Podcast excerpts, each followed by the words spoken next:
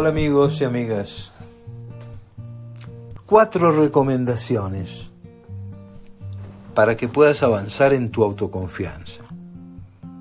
La primera, cada día, cada mañana al levantarte, no empeces con la cantaleta esta de otro día para soportar. Cámbialo. Es mejor que pienses otro día para superarme. Si la realidad es dura, voy a reforzar mi yo. Lo haré más resistente. Me arriesgaré a superar las limitaciones que me he impuesto. Es decir, voy a desobedecer el aprendizaje al que me han sometido. No voy a considerar que soy un inútil. Lo que va a guiar mi comportamiento es audacia y experimentalismo. Y si me equivoco me importa un carajo. Voy a volver a intentarlo.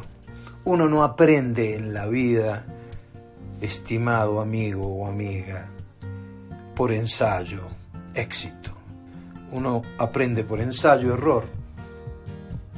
Pues si no te equivocas, quiere decir que no estás haciendo nada importante. Segundo, segunda recomendación. Revisa tus metas.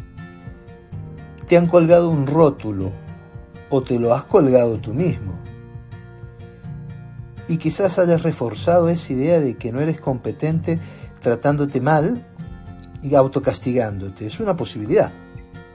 Bueno, si es así, baja esa autoexigencia y ya no te evalúes con criterios severos y rígidos. Tampoco es que llegues en la complacencia de no ser un carajo o hacer poquito. La ambición desmedida es una enfermedad.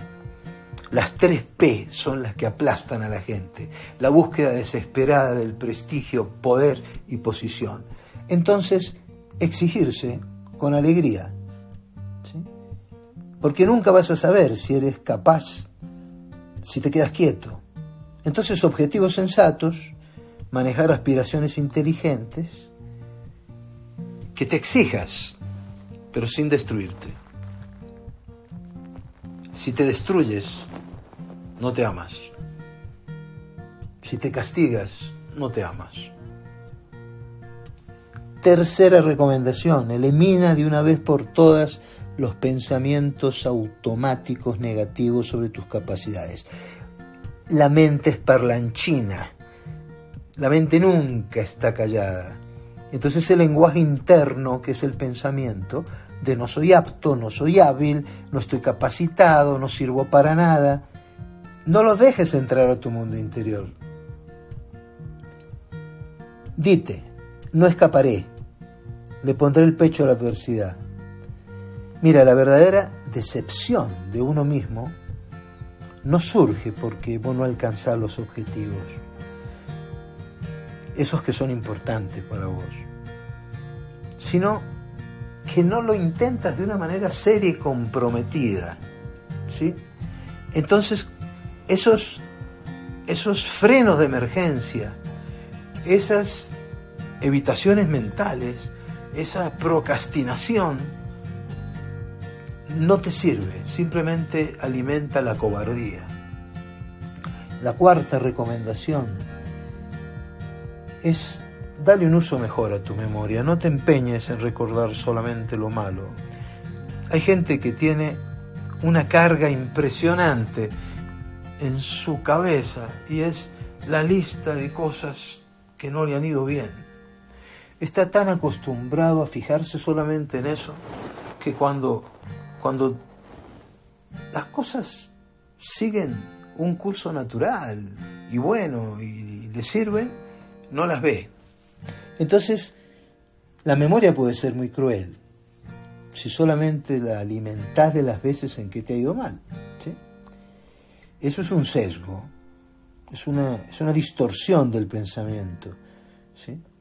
Es llevar a que el recuerdo confirme las falsas razones que sustentan tu idea de inutilidad. Entonces mejor una memoria objetiva que vea lo malo y lo bueno. Lo bueno para felicitarte, que es algo que seguro que no haces, y disfrutarlo. Lo malo para modificarlo entonces yo digo que en vez de lamentarte llorar sobre la leche derramada, sobre lo que podría haber sido y no fue, en vez de hacer estas cosas, empezá a no sesgar los recuerdos, que el pasado no te condene. Aprende de él. Estar solamente en el aquí y en el ahora. Olvidarse del pasado y el futuro, eso lo haces por un ratito. Pero yo estoy más de acuerdo con que el pasado, esa historia que hay en mí, tiene que servirme para, para motivarme a hacer otras cosas.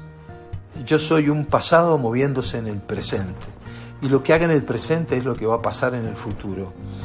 O sea que aunque me quede en el aquí en el ahora a veces, no puedo olvidarme de dónde vengo y tampoco puedo dejar de soñar para dónde quiero o puedo ir. Piensa en estas cuatro recomendaciones. Lo que piensas por la mañana, ni bien te levantes,